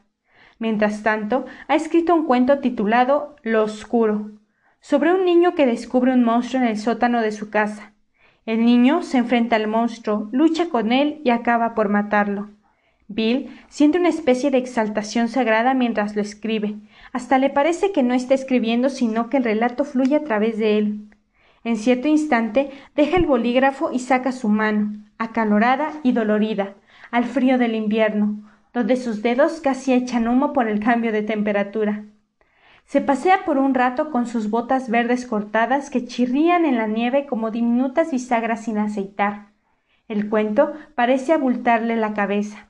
Le da un poco de miedo el modo en que necesita salir. Siente que, si no consigue salir a través de su mano apresurada, le hará estallar los ojos en su urgencia por escapar y convertirse en algo concreto. Ahora sí lo hago polvo, confiesa a la ventosa oscuridad invernal y ríe un poco. Una risa estremecida. Se da cuenta de que por fin ha descubierto cómo hacerlo. Después de intentarlo por diez años, de pronto ha hallado el botón de arranque en esa gran excavadora muerta que tanto espacio ocupa dentro de su cabeza, y se ha puesto en marcha. No estaba hecha para llevar a los bailes a las chicas bonitas, no es un símbolo de estatus, es algo serio, puede acabar con todo, y si él no se anda con cuidado, acabará también con él. Corre dentro y termina, lo oscuro, como si estuviera al rojo vivo, Después de escribir hasta las cuatro de la madrugada, por fin se queda dormido sobre la carpeta. Si alguien le hubiera sugerido que en realidad estaba escribiendo sobre George, su hermano, se habría sorprendido. Hace años que no piensa en George. Al menos eso creo honestamente. El cuento vuelve con un insuficiente garabateado en la página del título abajo. El tutor ha garabateado dos palabras en letras mayúsculas. Basura. Chilla uno. Mierda aulla la otra. Bill lleva el manuscrito de quince páginas a la estufa de leña y abre la portezuela. Está a punto de arrojarlo al interior cuando capta, de pronto, lo absurdo de lo que estaba haciendo. Se sienta en su mecedora, contempla un póster de Grateful Dead y se echa a reír. ¿Mierda? Pues que sea mierda. El mundo está lleno de ella. Que el mundo se venga abajo. exclama Bill y ríe, hasta que le brotan lágrimas de los ojos. Vuelve a mecanografiar la página del título para reemplazar la que exhibe la opinión del instructor y envía el cuento a una revista para hombres llamada The White Tie, aunque por lo que Bill puede apreciar debería llamarse Mujeres desnudas con cara de drogadictas. Su manoseado catálogo de editores dice que aceptan cuentos de terror. Los dos números que ha comprado contenían, por cierto, cuatro relatos de ese tipo entre las mujeres desnudas y la publicidad de películas pornográficas y productos para la potencia sexual. Uno de ellos, escrito por alguien llamado Dennis Etchison, es bastante bueno. Envía lo oscuro, sin grandes esperanzas. Ha ofrecido varios cuentos a diversas revistas sin conseguir otra cosa que notas de rechazo. Pero queda asombrado y en la gloria cuando el editor de White Tie lo compra por doscientos dólares pagaderos en el momento de su publicación. El hombre agrega una breve nota diciendo que es el mejor cuento de terror desde que Ray Bradbury publicó El fracaso. Es una lástima que solo vayan a leerlo unas sesenta personas de costa a costa. Agrega, pero a Bill Denbrook no le importa, doscientos dólares. Se presenta a su tutor con una nota de renuncia al seminario de literatura creativa. Su tutor la firma. Bill Denbrough pega la nota en la elogiosa carta del lector y clava ambas cosas en el tablón de anuncios, junto a la puerta de su tutor. En la esquina del tablero hay una historieta antibélica, y de pronto, como moviéndose por cuenta propia, sus dedos sacan el bolígrafo del bolsillo y cruzan la tira cómica. Si la ficción y la política llegan alguna vez a ser intercambiables, voy a suicidarme, porque ya no sabré qué hacer. La política cambia siempre. ¿Se dan cuenta? Los cuentos jamás. Hace una pausa sintiéndose un poco bajo, pero sin poder evitarlo agrega. Creo que ustedes tienen mucho que aprender. Tres días después le vuelve, por correo, su nota de renuncia. El tutor la ha firmado. En el espacio designado para calificación en el momento de dejar el curso, no ha puesto el incompleto o el regular, que había correspondido por las notas obtenidas. Hay, en cambio, un furioso insuficiente, plantado sobre la línea. Abajo, el instructor ha escrito ¿Usted cree que el dinero demuestra algo, Denbrough? Hmm, bueno, en realidad sí, dice Bill Denbrough a su departamento vacío. Y una vez más comienza a reír como enloquecido. En su último año de universidad se atreve a escribir una novela, porque no tiene idea de lo que está emprendiendo. Escapa de la experiencia rasguñado y con miedo, pero vivo, y con un manuscrito de casi quinientas páginas. Lo envía a The Beacon Press, sabiendo que será la primera de muchas paradas para su libro que trata de fantasmas. Pero le gusta el logotipo de Viking y la editorial es, por lo tanto, un buen sitio para comenzar. En realidad, la primera parada es también la última. Viking compra el libro, y así comienza el cuento de hadas para Bill Denbrough. El antiguo Bill el tartamudo alcanza el éxito a la edad de veintitrés años. Tres años más tarde, a cuatro mil quinientos kilómetros de Inglaterra, logra una extraña especie de celebridad al casarse con una estrella de cine cinco años mayor que él, en la iglesia de Hollywood. Los periodistas dedicados al chisme del espectáculo le auguran siete meses de duración. Según dicen, la única duda es que se acabará en divorcio o en anulación. Los amigos y enemigos de ambas partes tienen más o menos la misma sensación, dejando a un lado la diferencia de edad. Las disparidades son asombrosas. Él es alto, se está quedando calvo y se inclina un poco hacia la gordura. Habla lentamente cuando está acompañado. Audra, por el contrario, es una estatura belleza del pelo castaño rojizo. Se parece menos a una mujer terrestre que a una criatura de cierta raza superior y divina. Se ha contratado a Bill para que escriba el guion de la segunda novela, Los rápidos negros, sobre todo porque el derecho a ser al menos el primer borrador es una condición de venta inmutable aunque a su agente gimiera, considerándolo una locura. El borrador ha resultado bastante bueno, por cierto, y ha sido invitado a Universal City para reelaboraciones y reuniones de producción. Su agente es una mujer menuda, llamada Susan Brown. Mide exactamente un metro y medio de estatura. Es violentamente enérgica y aún más violenta enfática.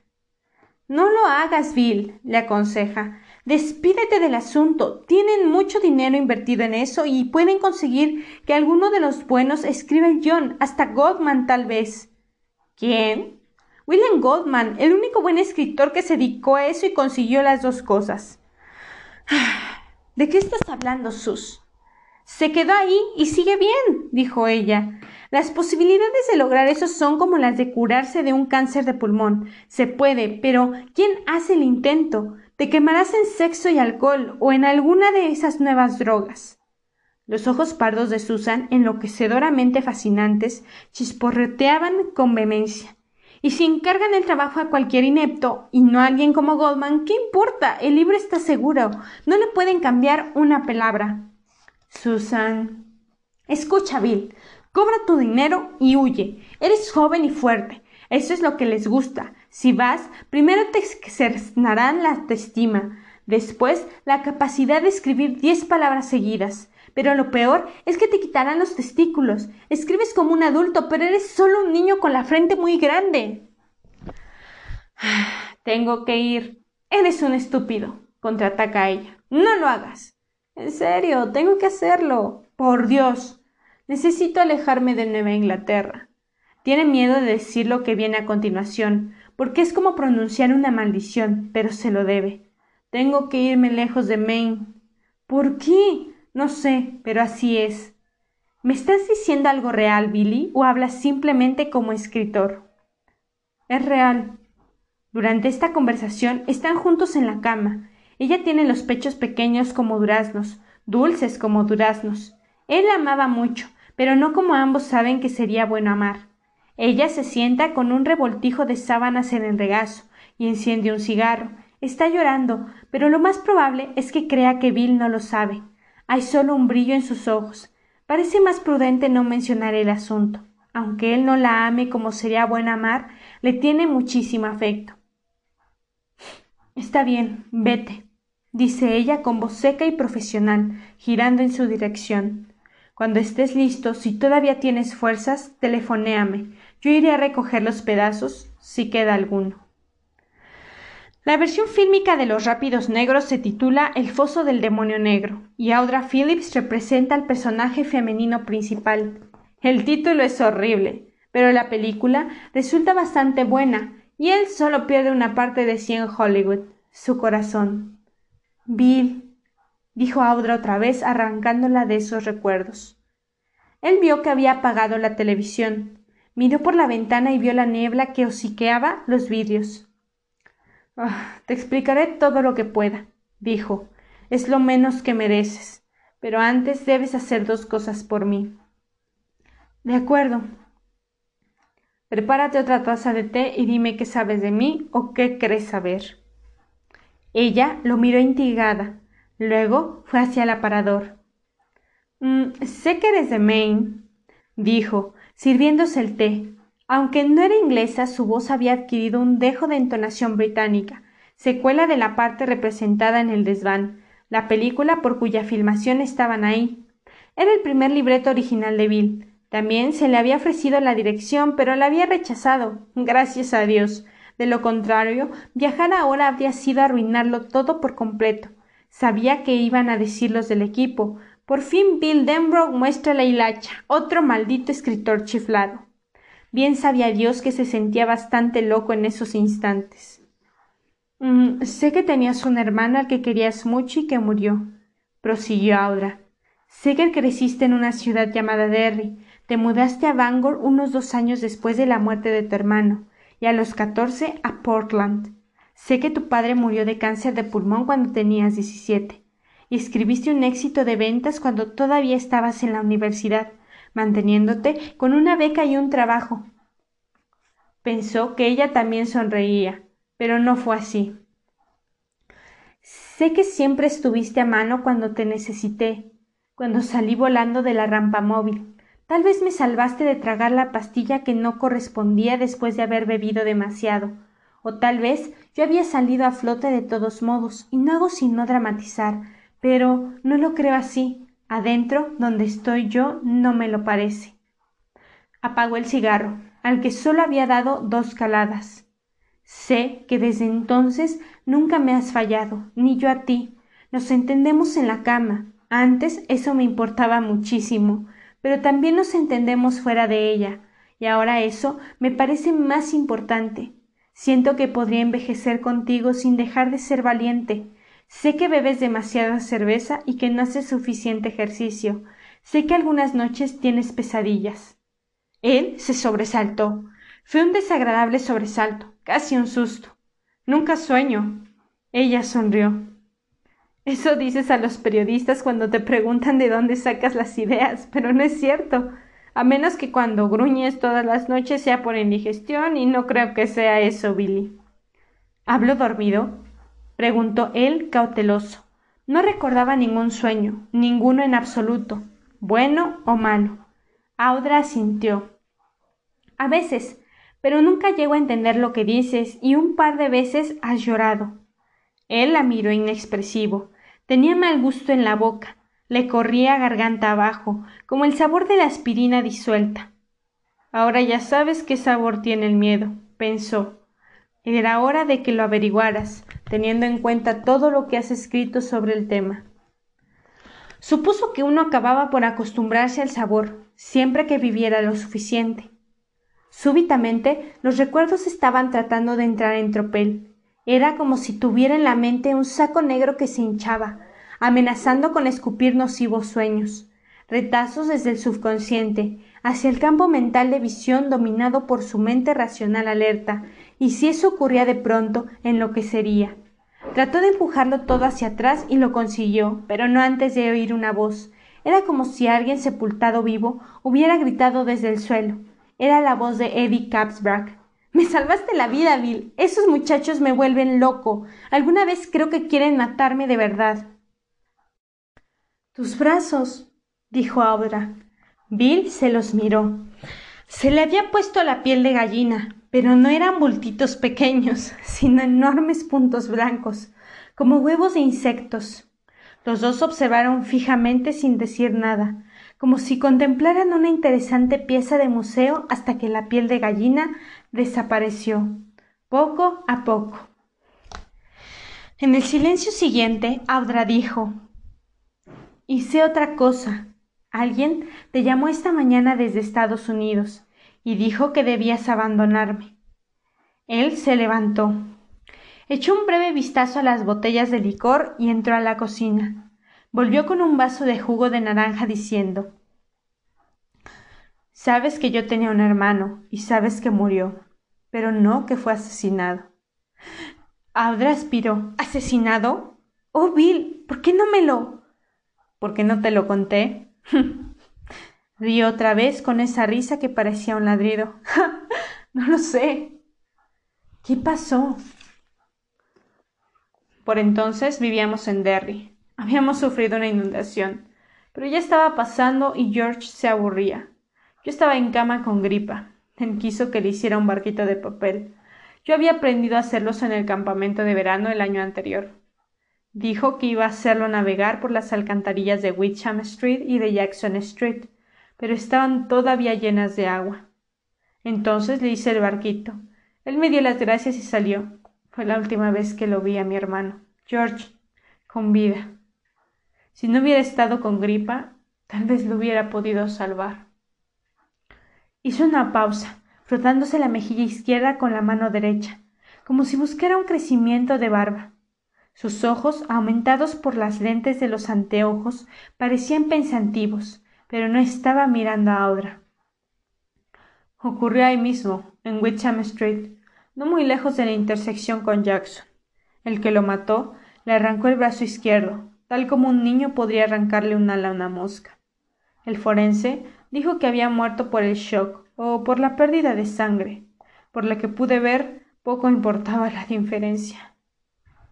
Por Dios, Bill.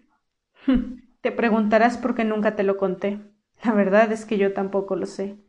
Estamos casados desde hace once años, y hasta ahora no te había enterado de lo ocurrido con Georgie. Yo conozco a toda tu familia, hasta tus tíos.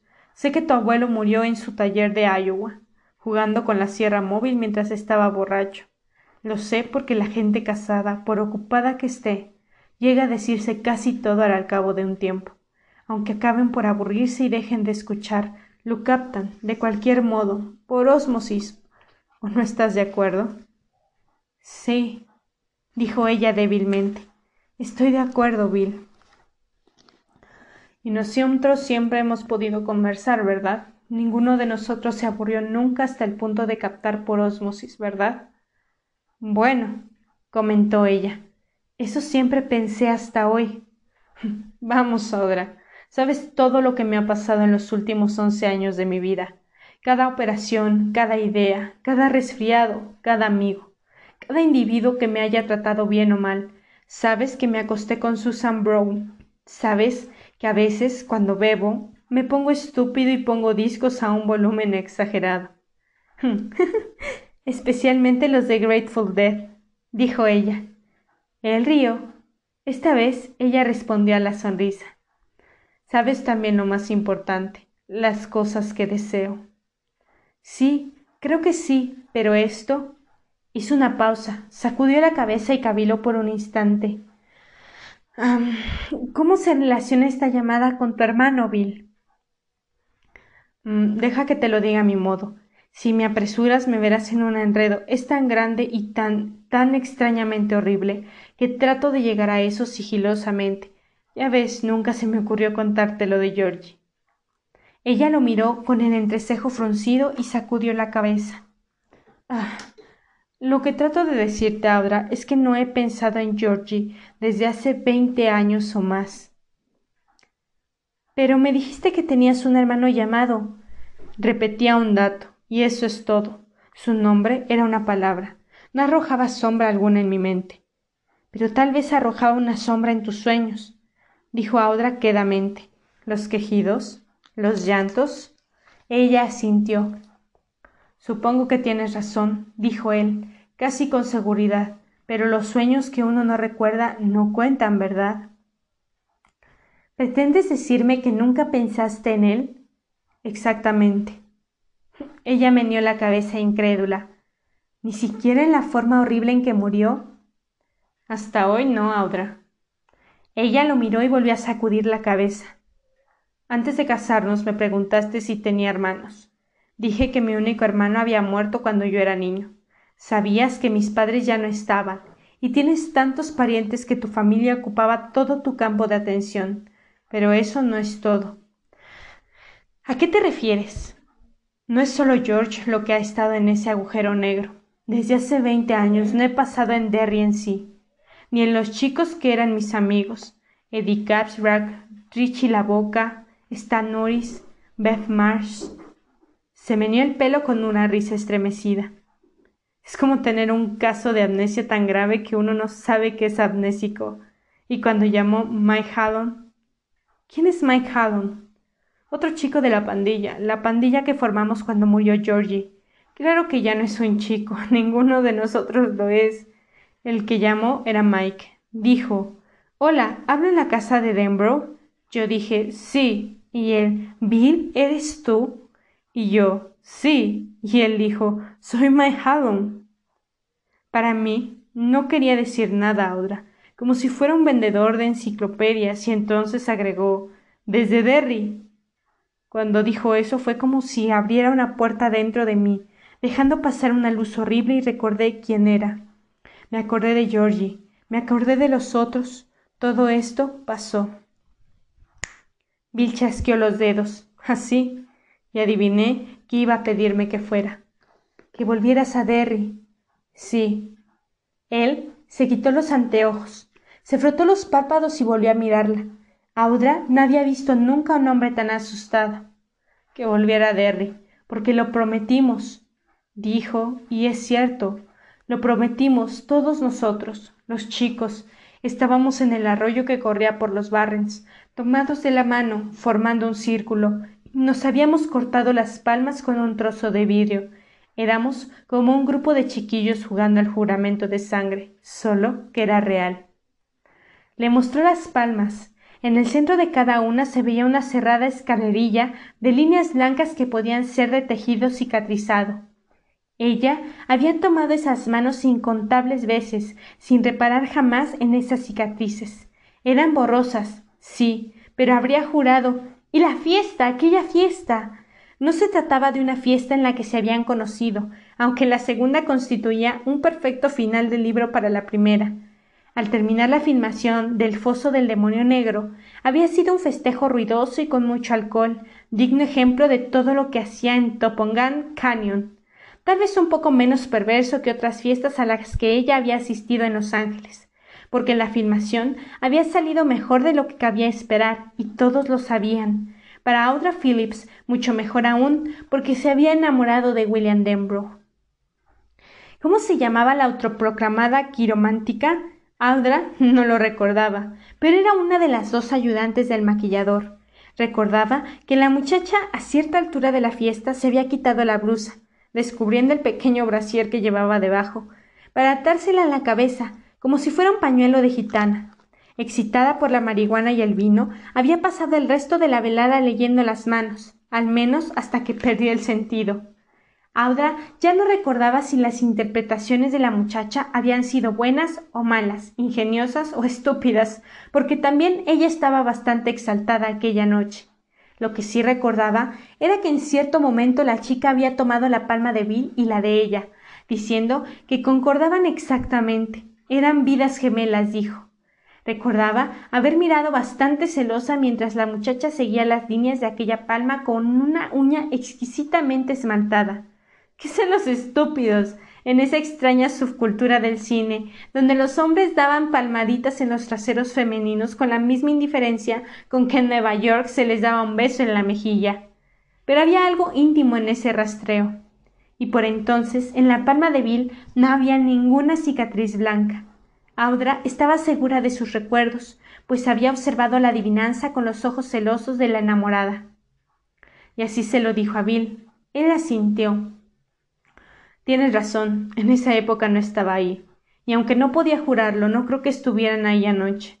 Ralph y yo estuvimos haciendo pulsos en el Polo and Barrow por las cervezas. Me habría dado cuenta. Le sonrió sin humor, pero con miedo. Creo que aparecieron cuando llamó Mike Haddon. Eso es lo que creo. No es posible, Bill. Pero Audra alargó la mano hacia los cigarros. Bill se estaba mirando las manos.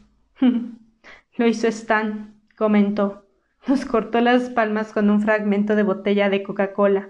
Ahora lo recuerdo con claridad. Miró a Audra. Sus ojos parecían doloridos y desconcertados tras los anteojos. Recuerdo cómo brillaba ese trozo de vidrio al sol. Era una de las nuevas, de vidrio claro. Las de antes eran verdes, ¿recuerdas? Ella sacudió la cabeza, pero Bill no la vio. Todavía estaba estudiando sus manos. Recuerdo que Stan dejó sus propias manos para el final. Fingió que se iba a cortar las muñecas y no las palmas. Creo que fue solo una broma, pero estuve a punto de correr hacia él para impedírselo. Por unos segundos pareció decidido. No, Bill, dijo ella en voz baja. Esa vez tuvo que afirmar el encendedor sujetándose la mano derecha con la otra como el policía que apunta una pistola. Las heridas no vuelven, están ahí o no están. Las habías visto antes, ¿eh? ¿Eso es lo que tratas de decirme? Son muy tenues, dijo Audra con más aspereza de la que hubiera querido. Todos estábamos sangrando, dijo. Estábamos de pie en el agua, a poca distancia de donde habíamos construido el dique. Eddie Capsbrack, Beth Hanscom y yo, aquella vez. Te refieres al arquitecto, ¿no? ¿Sabes de alguien que se llame así? Bill, es el que construyó el nuevo centro de comunicaciones de la BBC. Todavía se está discutiendo sobre si es un sueño o un aborto. Bueno, no sé si es el mismo o no. No me parece probable, pero supongo que puede ser. El Ben que yo conocí era una maravilla construyendo cosas. Estábamos todos ahí, tomados de las manos. Yo tenía a Bert March a mi derecha y a Richie Tossier a la izquierda. Estábamos en el agua, como una escena sacada de un bautismo sureño. Recuerdo que veía en el horizonte la torre de depósito de Derry.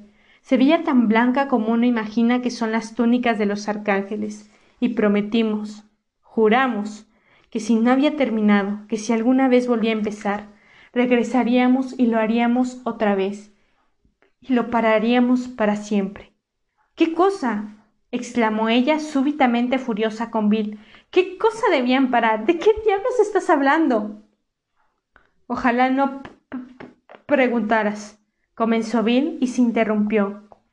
Audra vio una expresión de asombroso horror que se esparcía por su rostro como una mancha. Dame un cigarro. Ella le pasó la cajetilla. Bill encendió uno. Audra nunca lo había visto fumar. Además, yo tartamudeaba. ¿Tartamudeabas? Sí, por aquel entonces. Dijiste que yo era el único hombre en Los Ángeles de cuantos conocías, que se te había hablar despacio. La verdad es que no me atreví a hablar con deprisa. No era por reflexión, ni por decisión, ni por prudencia. Todos los tartamudos reformados hablamos con lentitud. Es uno de los trucos que se aprenden, como el de pensar en tu segundo nombre en un momento antes de decir cómo te llamas porque los tartamudos tienen más problemas con los sustantivos que con otras palabras. Y de todas las palabras del mundo, la que les da más trabajo es un nombre de pila. Tartamudeabas. Audra sonrió, como si Bill acabara de contar un chiste y ella no acabara de entenderlo. Hasta que George murió, yo tartamudeaba moderadamente. Dijo Bill. Ya comenzaba a oír que las palabras se le duplicaban en la mente, como si estuvieran infinitesimalmente separadas en el tiempo. Las palabras surgían con facilidad, con cadencia común, pero mentalmente oía palabras tales como Georgie y moderadamente, que se superponían convirtiéndose en Georgie y moderadamente. Es decir, tenía momentos realmente difíciles, sobre todo cuando me llamaban a dar la lección y especialmente si había la respuesta y quería darla. Pero en general me las arreglaba. Después de la muerte de George empeoré mucho. Más adelante, alrededor de los catorce o quince años, las cosas empezaron a mejorar. Fui a la escuela secundaria de Chebrus, en Portland, y ahí había una especialista, la señora Thomas, que era estupenda. Ella me enseñó algunos trucos muy buenos, corno el de pensar en mi segundo nombre antes de decir hola, me llamo Bill Denbrough. Como yo estudiaba francés, me enseñó a usar ese idioma cuando me atascaba en una palabra. Si estás como un disco rayado, sintiéndote perfectamente estúpido, piensa en francés y le moche sale de tu lengua como una flecha. Siempre y cuanto lo más dicho en francés, puedes volver a tu idioma y decís pañuelo, sin dificultad. Si te quedas atascado en una palabra con S, como semilla o sordo, la ceseas. Semilla, sordo. Y no tartamudeas. Todo eso ayudó, pero sobre todo me ayudó a olvidar Derry y todo lo que había pasado ahí, porque fue entonces cuando sobrevino el olvido, mientras vivíamos en Portland y yo iba a Chebrus. No lo olvidé todo de golpe, pero ahora comprendo que ocurrió en un periodo notablemente breve, tal vez no más de cuatro meses. Mi tartamudeo y mis recuerdos desaparecieron juntos. Alguien borró el pizarrón con todas las ecuaciones viejas. Bebió lo que quedaba de jugo. Cuando tartamudeé al decir preguntarás, hace un minuto, fue la primera vez en veintiún años, tal vez. Miro a Audra. Primero las cicatrices, después el tartamudeo. ¿Lo ves? Lo estás haciendo a propósito, protestó ella asustada. No, supongo que hay, no hay modo de convencer a nadie, pero es cierto. El tartamudeo es algo curioso ahora, fantasmal. Por una parte ni siquiera te das cuenta de que lo haces, pero también es algo que se oye en la mente. Es como si una parte de tu cabeza funcionara un segundo adelantada al resto, como esos sistemas de reverbación que los chicos solían poner en sus aparatos en la década de los cincuentas, en que el sonido de la bocina de atrás surgía una fracción de segundo después que en la de adelante. Se levantó para caminar por la habitación, inquieto. Se le veía cansado. Audra pensó, con cierta inquietud en lo mucho que había trabajado en los últimos trece años, como si pudiera justificar su moderado talento con su furioso ritmo de trabajo casi sin pausa. Se encontró dando vueltas a una idea inquietante, tratando de borrarla, pero no pudo, ¿Y si la llamada hubiera sido de Ralph Foster desde la Plow and Barrow para invitar a Bill a jugar a las vencidas o al Backmont por la hora? ¿O tal vez de Freddie Firestone, el productor de El Desván, por algún problema? Hasta una llamada equivocaba. ¿A qué la llevaban esos pensamientos? Vaya, pues a la idea de que todo ese asunto de Derry y Mike Hallon no era sino una alucinación, una alucinación provocada por un principio de colapso nervioso. Pero las cicatrices, Audra. ¿Cómo explicas lo de las cicatrices? Él tiene razón, no estaban ahí, y ahora están. Eso es cierto y tú lo sabes. Cuéntame el resto, dijo. ¿Quién mató a tu hermano George? ¿Qué hicieron tú y esos otros niños? ¿Qué prometieron?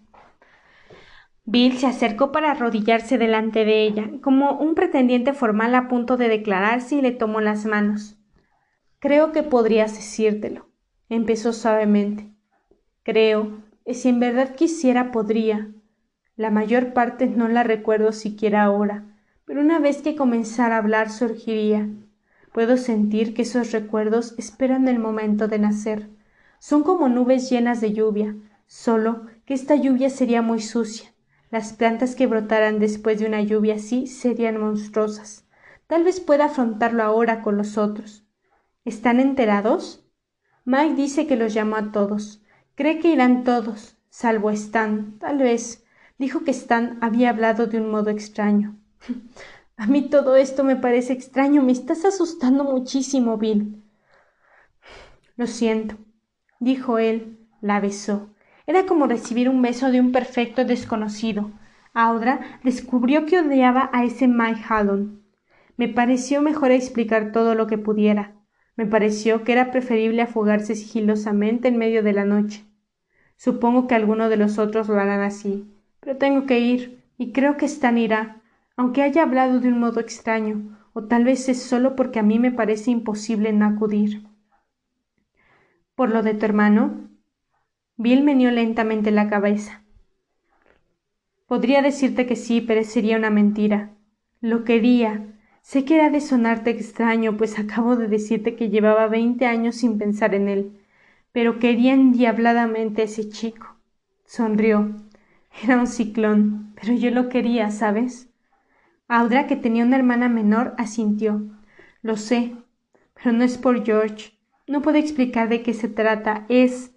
Contempló la nieve matinal por la ventana. Me siento como el pájaro que ha de sentirse cuando llega el otoño y él sabe, sabe de algún modo, que debe volar a su terruño. Es instinto, nena, y creo que el instinto es el esqueleto que sostiene todas nuestras ideas sobre el libre albedrío, a menos que estés dispuesto a darte a las drogas, a tragarte la pistola o a caminar largamente por un muelle corto. No puedes decir que no a algunas cosas, no puedes impedir que pasen, así como no puedes estar en el campo de béisbol con un bate en la mano y dejar que la pelota te golpee. Tengo que ir. Esa promesa la tengo en la mente como un suelo. Ella se levantó para acercarse cuidadosamente. Se sentía muy frágil, como si pudiera romperse. Le puso una mano en el hombro para hacerlo girar hacia ella y dijo Entonces llévame contigo. La expresión de horror que se ascendió en la cara de Bill, no porque ella le horrorizara, sino porque se horrorizaba por ella, fue tan cruda que Audra retrocedió, realmente asustada por primera vez. No, dijo él, ni lo pienses, Audra, ni se te ocurra. Te quiero a más de tres mil kilómetros de Derry. Creo que Derry va a ser una ciudad muy peligrosa en las próximas dos semanas. Tienes que quedarte aquí, seguir trabajando y ofrecer disculpas en mi nombre. Promételo. Tengo que prometer, inquirió ella sin dejar de mirarlo a los ojos. Tengo que prometerlo, Bill. Audra. Tú hiciste una promesa y mira en qué te has metido, y en lo que me has metido también, porque soy tu esposa y te amo. Las grandes manos de Bill le apretaron dolorosamente los hombros, Promételo, promételo. Pro. Y ella no pudo soportarlo. No pudo soportar esa palabra rota, atascada en su boca como un pez contorsionado. Está bien, lo prometo, lo prometo.